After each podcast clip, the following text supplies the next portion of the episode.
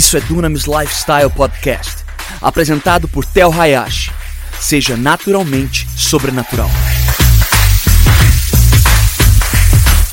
Para você ficar por dentro de tudo que está rolando, siga nossos perfis no Instagram, arroba Hayashi e arroba Dunamis Movement. E hoje nós vamos continuar nessa mensagem para mais três características que um coração saudável é. Então, se você estiver anotando comigo, continua aí com o teu caderno ou talvez o teu teu telefone, ou seja, o que for que você usa para anotar, é importante que você anote e depois você venha meditar em cima é, daquilo que o Senhor está nos trazendo, nos mostrando. Hoje eu quero já é, continuar com isso, mas fazendo menção à parábola do semeador. Agora, a parábola do semeador é uma parábola muito conhecida, e se você estiver anotando, anota aí Mateus 13, Marcos 4 e Lucas 8. São as três as três passagens que lidam com a questão da parábola do semeador. E eu quero já começar para ver o que Lucas 8, versículo 15 diz sobre um solo bom para receber a semente. Então, abre aí comigo em Lucas 8, versículo 15. Novamente, Mateus 13, Marcos 4 e Lucas 8. Os três trazem a parábola do semeador. Mas o que é que Lucas nos diz que é um bom solo? A palavra fala assim no versículo 15: Mas aquela que caiu em boa terra, fala comigo, boa terra. Isso mesmo, nós queremos ser uma terra boa, uma terra receptiva, receptiva à semente que é a palavra de Deus. Diz que são aqueles que ouvindo a palavra com o coração reto. Agora, se você puder, sublinhe essa palavra aí, reto, porque no texto original você traz, você consegue ter a conotação de nobre e generoso. Então ele fala com coração reto, nobre ou generoso e bom, um coração bom.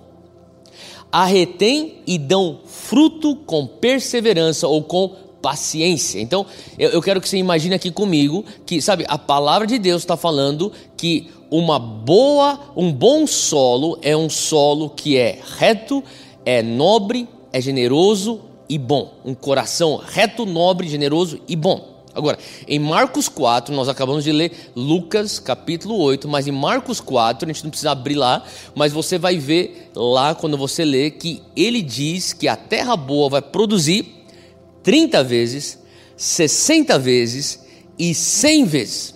Agora, eu não sei você, mas eu creio que todos nós queremos produzir frutos.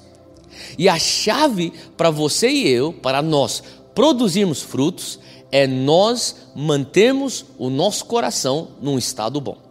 Nós queremos ter um bom coração, um coração saudável. Então hoje eu vou falar sobre um coração saudável e é a parte 2. É o título da nossa mensagem, Coração Saudável, parte 2. E não, novamente nós falamos sobre um coração macio, um coração firme e um coração que é inteiro domingo passado, e nesse domingo nós vamos entrar, deixo aqui, de Mateus 13, versículo 10. Eu quero que você abra aí comigo em Mateus 13, versículo 10. Em Mateus 13, versículo 10, a gente vai ler de 10 a 15 você consegue ver aqui que é, a descri...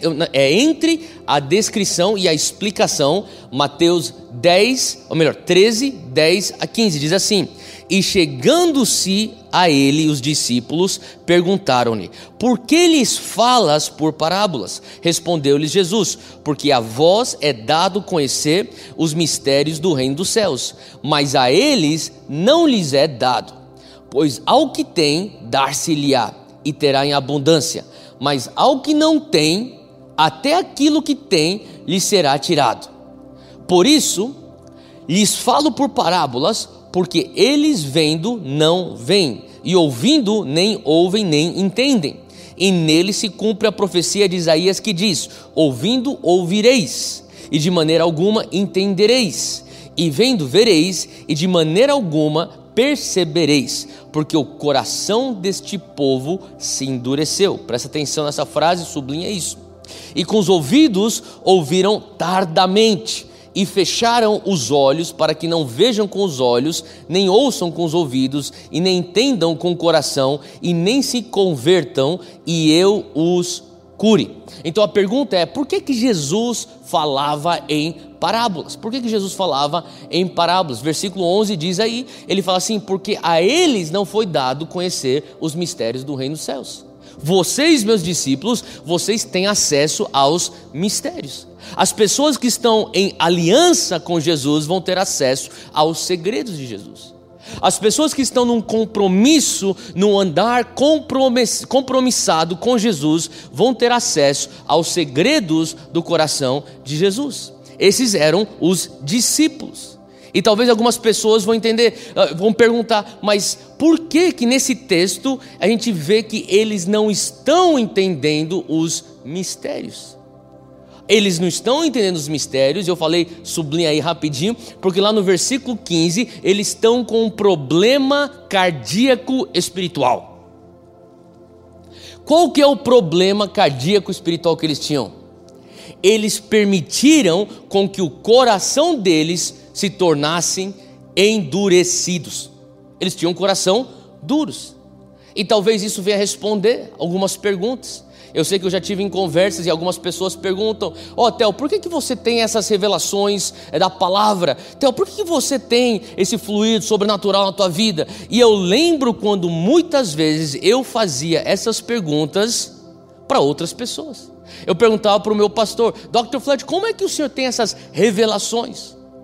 E talvez você conheça outras pessoas que você fala assim: Uau, eu, eu gostaria de fluir no sobrenatural dessa maneira. Eu gostaria ter mais frutos que nessa pessoa tem frutos. E quando isso acontece, eu quero perguntar: como é que está o teu coração? Porque o teu coração é a, a, o lugar onde a semente da palavra vai ser depositada e essa semente precisa gerar frutos. Então, aonde você, sabe, o, o, a maneira como você posiciona o teu coração é diretamente é o resultado direto de como você vai dar fruto, de como você vai ter revelação e de como você vai conseguir fluir no sobrenatural. Eu queria que você abrisse comigo em Ezequiel 36, versículo 26. Ezequiel 36, versículo 26. Abre aí comigo em Ezequiel 36, 26 diz assim: Também vos darei um coração novo, e eu porei dentro de, dentro de vós um espírito novo. O Senhor está falando sobre um, um coração novo e um espírito novo. Olha só o que ele fala: eu tirarei da vossa carne o coração de pedra e vos darei um coração de carne. Ele está falando sobre uma substituição de um coração de pedra para um coração macio, um coração sensível, um coração de carne. Sabe, eu quero que você entenda que todos nós começamos com um coração novo. A gente começa com um coração macio. E quando começam a chegar então as tribulações, quando a gente começa a receber então as perseguições, a gente começa então a ser agredido por espinhos, nós acabamos endurecendo o nosso coração. E por isso que é muito importante hoje, nós que estamos passando por tribulações.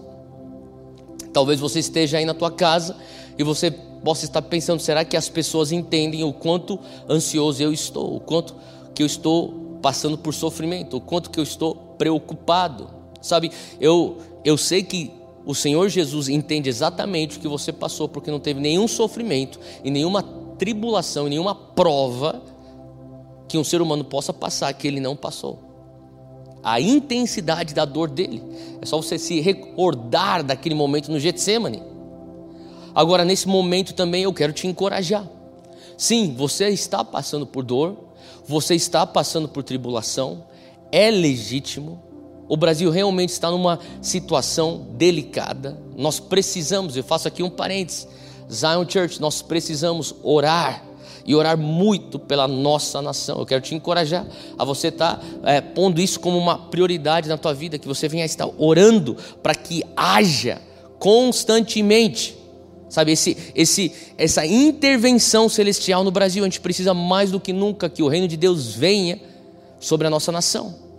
Mas, mesmo em meio a tudo isso, como é que você está reagindo e respondendo às tribulações? Porque a maneira como você vai reagir às dificuldades e às provas vai determinar se o teu coração permanece macio ou ele vem se endurecendo pelas provações e perseguições. E sabe, você tem que entender uma coisa que um coração que é duro, ele não vai entender a palavra nem os mistérios do reino dos céus. Por quê?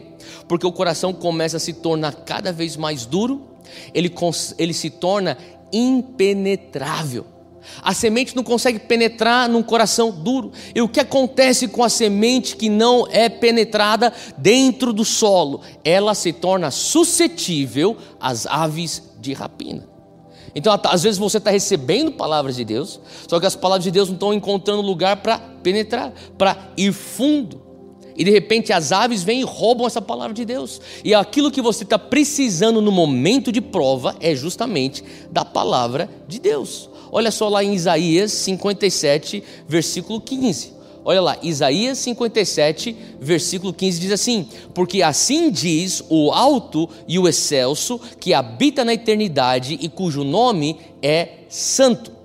No alto e lugar santo eu habito, e também com o contrito e o humilde de espírito, para vivificar o espírito dos humildes e para vivificar o coração dos contritos. Agora, não sei se você lembra, mas semana passada a gente falou sobre coração. Lembra? A gente trouxe até uma descrição do que, quando a Bíblia menciona coração, o que, que a Bíblia realmente quer dizer. Quando você lê na palavra coração do homem, maior parte das vezes, não é todas, mas maior parte das vezes, o Senhor está se referindo a duas coisas: o espírito e a alma do homem. O espírito e a alma compõem então o coração. E aqui ele fala assim: olha, ele vem para vivificar o espírito e a alma dos contritos. Agora eu queria que você entendesse também que ele diz aqui nesse versículo que Deus habita nos lugares altos e com aqueles que têm o coração contrito e humilde. E essa palavra aí, contrito, se você pegar no grego original, no hebraico original, e lembrando que o hebraico a maior parte do Antigo Testamento está em hebraico e a maior parte do Novo Testamento está em grego. Você vê nos dois testamentos a conotação de contrito como prostrado. É isso mesmo. É um coração prostrado, é um coração posicionado em rendição ao Senhor. E por que, que você precisa, é, é, sabe, realmente levar isso ao teu coração? Porque no reino de Deus, a ascensão acontece quando nós estamos prostrados. Quando você está prostrado, é que Deus começa a te trazer então os segredos. Quando você está prostrado, Deus te traz as chaves. As chaves para começar a destravar os destinos, destravar os propósitos de Deus na tua vida. Aonde que isso acontece quando? Quando você está com o coração prostrado. Ele traz para você revelações. Salmos 10, versículo 17. Abre aí comigo, Salmos 10, versículo 17. Olha só o que a palavra diz também aqui em Salmos. Eu estou lendo aqui nesse texto do King James. Ele fala assim: Senhor, tu ouvistes. Você abriu aí comigo Salmos 10, versículo 17? Ele diz assim: Senhor, tu ouvistes os desejos dos humildes. Olha só, quem são esses humildes? Eles são os prostrados eles são os contritos. Ele fala: o Senhor ouviu o desejo daqueles que estão prostrados e preparas o seu coração. O que ele está falando? Quando ele vê um homem prostrado, ele posiciona o seu coração. Quando ele vê um homem humilde, ele prepara o seu coração. Ele prepara o coração para quê? Ele prepara o coração do homem contrito, humilde, prostrado para receber a palavra e o mistério. Entenda uma coisa: quando você recebe a palavra, quando você recebe o mistério, você começa a receber então uma chave. Essa chave vai te pôr em uma, uma projeção de ascensão. Quando você começa a destravar com aquela chave, com aquelas revelações, aquela, aquela verdade aplicada, você começa então a acender. Então entenda que o Senhor está falando assim: olha, você, ele fala assim: ó, vocês têm acesso aos mistérios, mas eles não. Por que, que eles não tinham acesso ao mistério? Porque eles tinham um coração arrogante. Eles tinham um coração que falava: gente não precisa aprender mais nada. Eles tinham um coração que falava assim: o que é que vocês podem nos ensinar? Nós já sabemos de tudo. Em outras palavras, eles não tinham um coração ensinável. E o coração que não é ensinável não é um coração humilde. E o coração humilde recebe os segredos que te põem num trajeto de ascensão. Um coração saudável é um coração humilde. Segunda coisa que um coração saudável é, é um coração santo. Fala comigo, um coração santo. Olha só, abre comigo Isaías 57:15, que por sinal é um dos é uma das referências que nós estaremos fazendo menção constantemente ao longo dessa dessa ministração aqui. Mas Isaías 57:15 eu vou ler novamente, ele diz: "Porque assim diz o alto e o excelso, que habita na eternidade, cujo nome é santo." É o nome de Deus. Ele é um Deus santo. Num alto e santo lugar ele habita e também com contrito e humilde. Nós acabamos de falar sobre isso para vivificar o espírito dos humildes e vivificar o coração dos contritos. Deus é santo. Eu sei que você já escutou isso. Eu sei que você sabe disso, mas o que talvez você não saiba é que muitas vezes, quando nós escutamos, nós precisamos andar em santidade, o conceito daquilo para nós é algo que é talvez impossível, porque nós não estamos entendendo o que a palavra diz acerca de santidade. Sabe, a palavra diz que você deve ser santo como ele é santo. E sim, Deus é impecável, Deus é perfeito, mas quando você é comissionado, quando você é ordenado a viver em santidade, Deus não está esperando que você venha a ser perfeito ou impecável, porque todos nós já nascemos de novo e somos suscetíveis a pecado e nós pecamos.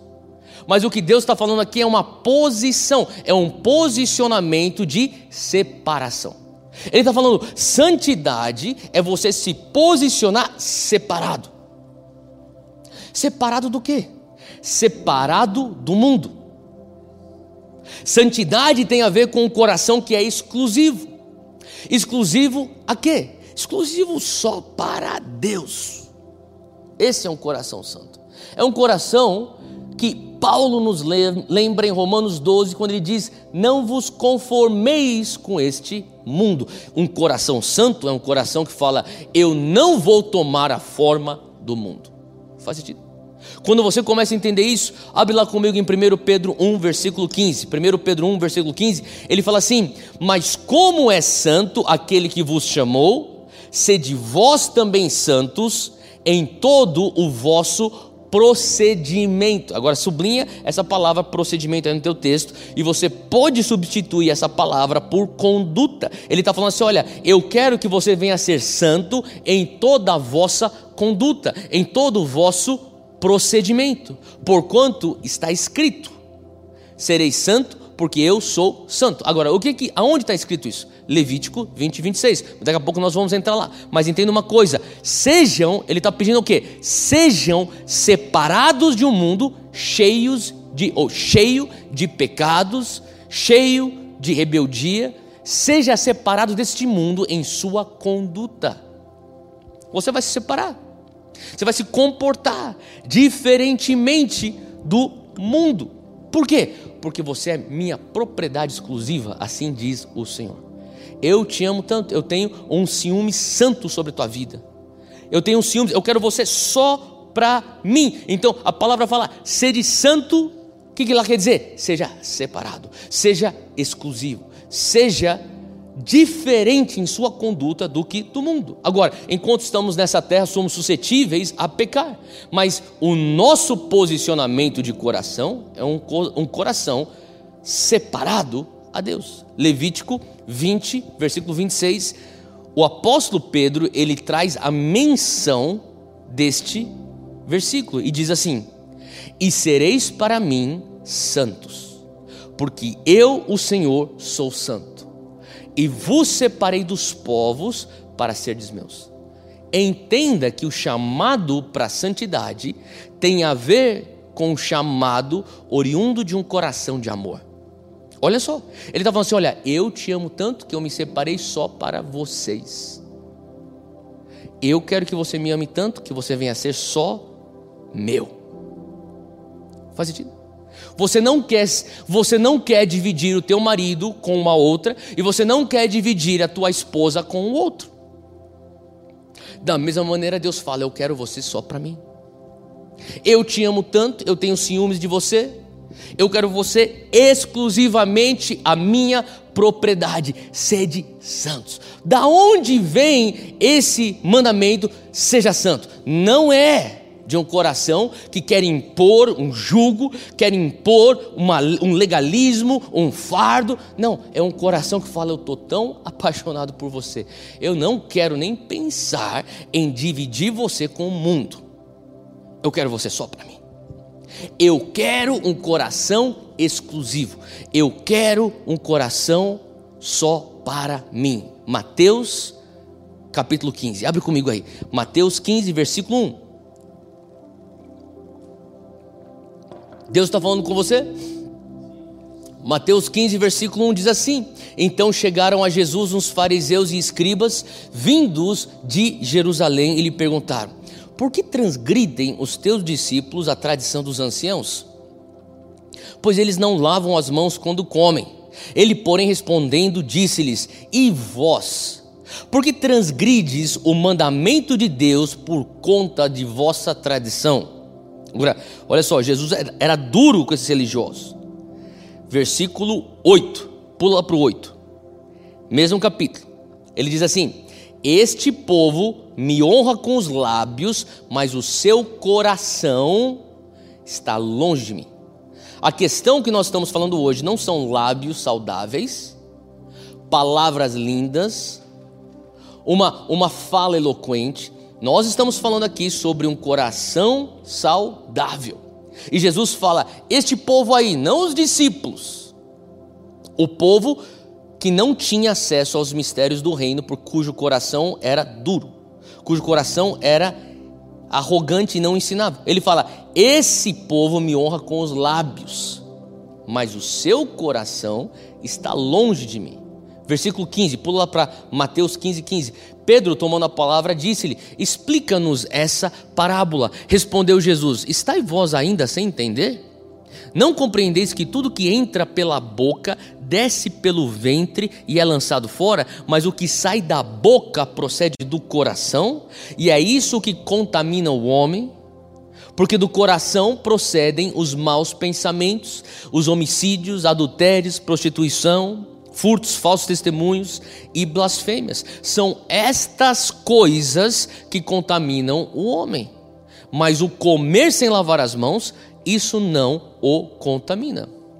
Entenda uma coisa que para que o teu coração, para que o nosso coração seja um bom solo, você, nós teremos que manter o nosso coração separado do mundo.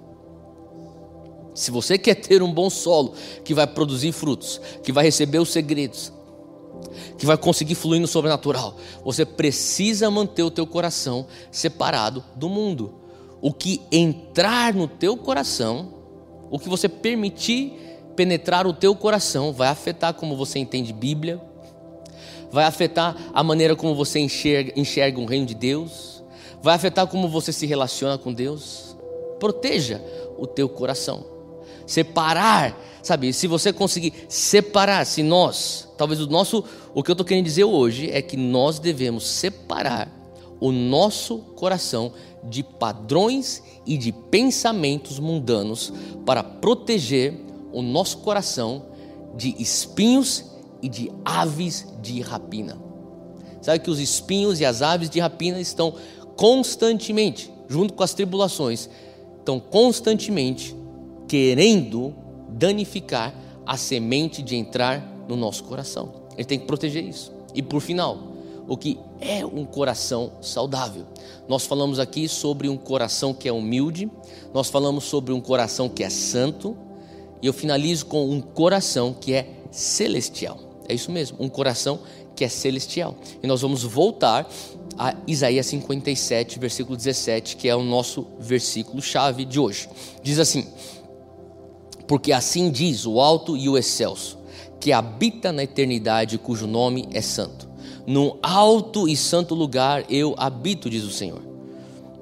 E também com o contrito e humilde de espírito, para vivificar o espírito dos humildes e para vivificar o coração dos contritos. Entenda uma coisa, que Deus não é apenas um coração que honra os contritos, Deus não é apenas um Deus que é santo, Deus é eterno e por sua graça nós temos a vida eterna. Repita comigo, eu não sou deste mundo. Eu sei que é difícil você entender, especialmente no momento aonde as necessidades do mundo, aonde a confusão do mundo, aonde a desordem do mundo é uma coisa que nós estamos enxergando a cada hora. Mas entenda e ache consolo nisso. Aqui não é o teu lar. Nós estamos de passagem. Nós estamos aqui numa missão. Nós vamos cumprir essa missão. Você já está envolvido nisso. Zion Church, nós estamos envolvidos nisso. Nós estamos trazendo o reino dos céus para a terra e por isso que eu peço, ore, ore, interceda pelo Brasil. Porque você não consegue esperar algo se manifestar no físico se você não construiu aquilo no espírito. E quando você ora e você intercede, você está trazendo a existência no espírito e a questão de tempo que vai se manifestar no físico. Nós temos que continuar orando. Mas entenda uma coisa: você não é deste mundo. Eu não sou deste mundo. Segundo Coríntios, capítulo 4. Abra aí comigo, segundo Coríntios, capítulo 4. Entenda uma coisa, se a tua mente só, só e eu já falo isso há tempos. Se nas tuas conversas, se na tua meditação, se na tua mente a única coisa que é contemplado são coisas temporárias. Não tem nada de errado em você falar de coisas materiais. Não tem nada de errado de você só discutir, é, de você discutir política, de você discutir cultura, de você falar de futebol, se bem que não tem nem mais futebol hoje em dia. Não tem nada de errado com isso. Só que se a única coisa, se a única, se o único teor das suas conversas e das tuas interações sociais, se tudo aquilo que é discutido gira em torno de coisas que não têm valor eterno, mas que são temporários, deixa eu te falar uma coisa: tem alguma coisa errada no teu coração cristão. Porque o teu coração ele deve estar focado em coisas celestiais. Ele tem que estar focado em coisas eternas. Eu sei que você tem que lidar com as questões temporárias e terrenas, mas, sabe, se você não treinar a tua mente a pensar celestial, se você não forçar a tua mente, as tuas discussões a girar em torno daquilo que é eterno, você vai ter uma dificuldade em entender a Bíblia e os mistérios do reino. Essa é a verdade. Segundo Coríntios capítulo 4, versículo 18, olha só o que o apóstolo Paulo, ele nos diz. ele fala, não atentando nós nas coisas que se veem. Fala comigo, atenção. Ele está falando aqui, olha, aonde é que está a tua atenção? Será que a tua atenção está só nas coisas que não se veem?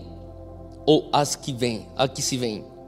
Mas sim nas que não se veem, porque as que se veem são temporais, enquanto as que não se veem são eternas.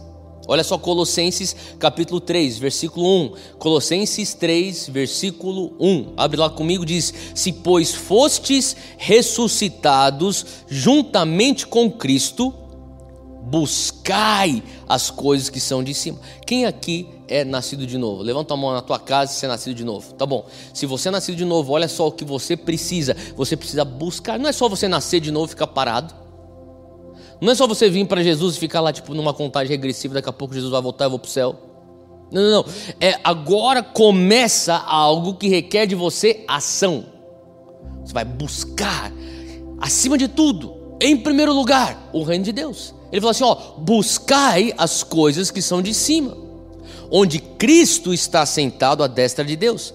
pensai nas coisas que são de cima e não nas que são da terra. Novamente, eu não estou falando que você tem que ser um alienado, eu não estou falando que você não pode pensar nas questões do dia a dia, mas de vez em quando faz bem você meditar nas coisas eternas. Você entrar na palavra e você lê a Bíblia e você permite a Bíblia te ler. E quando a Bíblia te lê, você permite ela lavar o teu coração. A palavra de Deus, ela é água, ela lava o teu coração. E assim você mantém o teu coração saudável. E você permite com que essa palavra, que é uma palavra que diz respeito às coisas celestiais, a palavra que diz respeito às coisas eternas, ela está lavando o teu coração de preocupações terrenas, ela está lavando o teu coração de preocupações temporárias. Fala comigo, tudo isso vai passar. Aonde você estiver agora, só com as tuas mãos, abra as tuas mãos numa postura e fala assim: Senhor Deus, eu creio, tudo isso vai passar. As coisas estão difíceis, é uma tribulação, mas eu escolho hoje proteger o meu coração. Eu escolho hoje lavar o meu coração com a água da palavra. E eu vou focar naquilo que é eterno.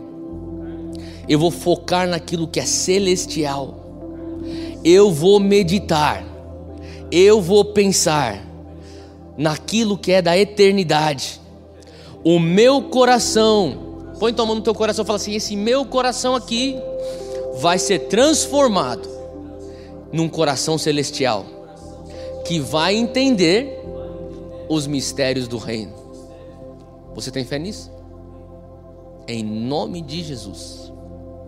Sabe que a, essa mesma parábola que nós estamos lendo, lá em Marcos, capítulo 4, no texto de Marcos 4, na passagem paralela, ele menciona sobre semente, sobre solo e sobre fruto. Agora eu queria que você entendesse uma coisa. Abre lá comigo Isaías 55. A palavra de Deus, a Bíblia, ela toda totalmente conectada. Você está num lugar aqui, você vai achar que ele conecta com aquela, aquele texto de lá e ele conecta com lá, depois ele volta para cá e, enfim. Olha só o que está acontecendo aqui na palavra quando você entende a parábola do semeador. E eu falei lá em Marcos capítulo 4, ele menciona semente, solo e fruto. E em Isaías 55, versículo 10 Assim, isso aqui é uma profecia para mim e para você. Assim como a chuva e a neve descem dos céus e não voltam para eles sem regarem a terra, sublinha a terra aí, e fazerem-na brotar e florescer para ela produzir semente, sublinha semente. Está seguindo comigo?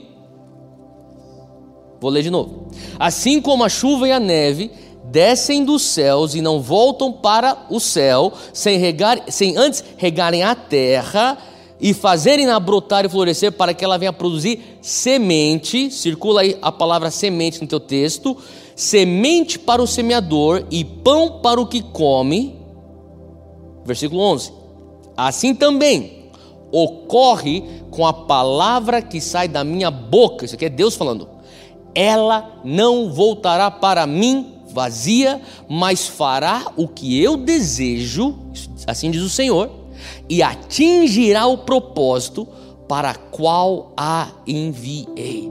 Você está entendendo que a palavra de Deus que sai da boca dele, que não vai voltar vazia, é uma semente e que assim como a água cai do céu, ela não volta para o céu sem antes regar a terra para produzir semente ao semeador. Assim é a palavra de Deus que sai da boca dele, ela não volta vazia. Agora, como que isso é aplicável no nosso contexto? A boa notícia de tudo isso é que a palavra, fala comigo, semente, ela produz o fruto.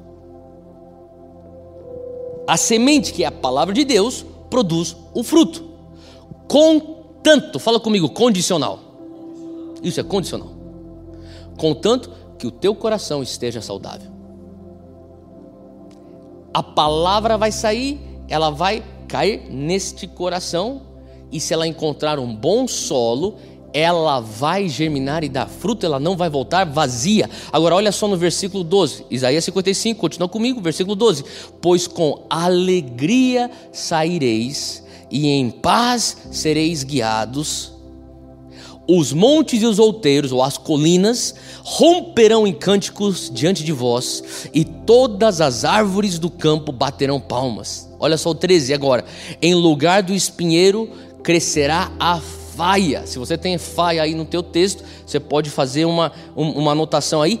Faia significa cedros, cedros. Em lugar do espinheiro crescerá o cedro. E o cedro é uma, é, um, é uma árvore que é, tem valor, ao contrário do espinheiro. E em lugar da, cer, da sarça, ou da roseira brava, algumas traduções têm isso, crescerá a murta o que será para o Senhor por nome, por sinal eterno, que nunca se apagará. Entenda uma coisa, Salmos 1, depois você lê isso com calma, nos ensina que nós somos as árvores. Nós somos as árvores. Sabe que Deus quer que nós venhamos crescer como a faia, como o cedro? E se você entender, sabe, ele fala assim: Olha, eu vou te proteger de espinhos, da espinheira se mantivermos um coração bom, um coração saudável. E neste coração vai crescer ao invés, olha só o versículo 12, ele diz assim, olha, versículo 13, em lugar do espinheiro. Você lembra que lá na parábola os espinhos sufocavam a semente. Ele fala assim: ó, ao invés dos espinhos tentarem roubar a semente da palavra de Deus que não vai voltar vazia, se você tiver um coração bom, a semente cai, e ao invés de espinhos, eu vou fazer crescer cedros. Agora, eu não sei se você sabe disso, mas cedros são árvores que crescem perto das águas, e as águas são a palavra de Deus. Deus está nos levando a ser esses cedros que estão constantemente sendo alimentados pela palavra de Deus. A palavra que nos lava das preocupações, dos, das ansiedades desta terra. A palavra que nos apontam aquilo que é eterno e aquilo que é celestial. Hoje Deus está nos chamando, Zion Church. Você que é Zion, entenda, Deus nos chama para ter um coração humilde, para ter um coração que é prostrado, posicionado para receber dele as chaves que vão te levar à ascensão. O Senhor está nos chamando a termos um coração que é santo, separado, exclusivo, totalmente disponível à obra do Senhor. Não por uma imposição, não por um legalismo, não pelo um fardo, não, não, não, mas por conta de um amor. E Ele também está chamando um coração que é celestial. É um coração que está focando nas coisas eternas, que permite com que a palavra venha te lavar e você então venha germinar para se tornar um cedro, uma árvore honrosa. Pai, nesse momento, eu quero te agradecer por cada pessoa que está nos assistindo. Se puder, fica de pé na tua sala, abre suas mãos. E repita comigo: Senhor Deus, eis aqui o meu coração. Pai, se existe em mim arrogância, uma atitude que diz: ah, Eu não tenho mais o que aprender. Pai, tira isso do meu coração. Me dá um coração ensinável. Me dá um coração humilde. Um coração prostrado. Um coração posicionado para receber os mistérios, para receber as chaves que vão destravar o meu destino. Senhor Deus, eu escolho, como a tua palavra também diz em 1 Pedro, me posicionar debaixo da tua poderosa mão, para que ao tempo oportuno o Senhor venha me exaltar. Senhor Deus, eu peço hoje que no meu coração haja exclusividade para o Senhor eu quero ter um coração santo, separado da conduta mundana. Um coração que é só teu, que não toma forma daquilo que é o pecado, mas um coração que está exclusivamente separado para a obra do teu reino. Eu quero também ter esse coração, Senhor, que é celestial, que está que nem aquelas árvores plantadas junto a ribeiros, recebendo o fluir da, da palavra de Deus. Pai, o Senhor diz que o Senhor vai substituir o espinheiro pelos cedros. Eu quero surgir como um cedro. Eu quero germinar e crescer como um cedro. E eu sei que eu preciso ter a palavra lavando o meu coração das ansiedades deste mundo, das tribulações dessa época. Eu escolho olhar para a tua bondade. Vai passar.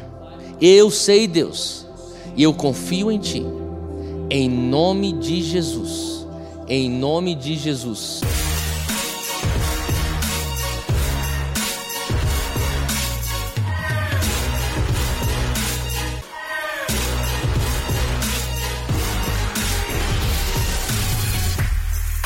Obrigado por ouvir o podcast. Siga o podcast para receber as últimas atualizações e compartilhe com um amigo essa mensagem.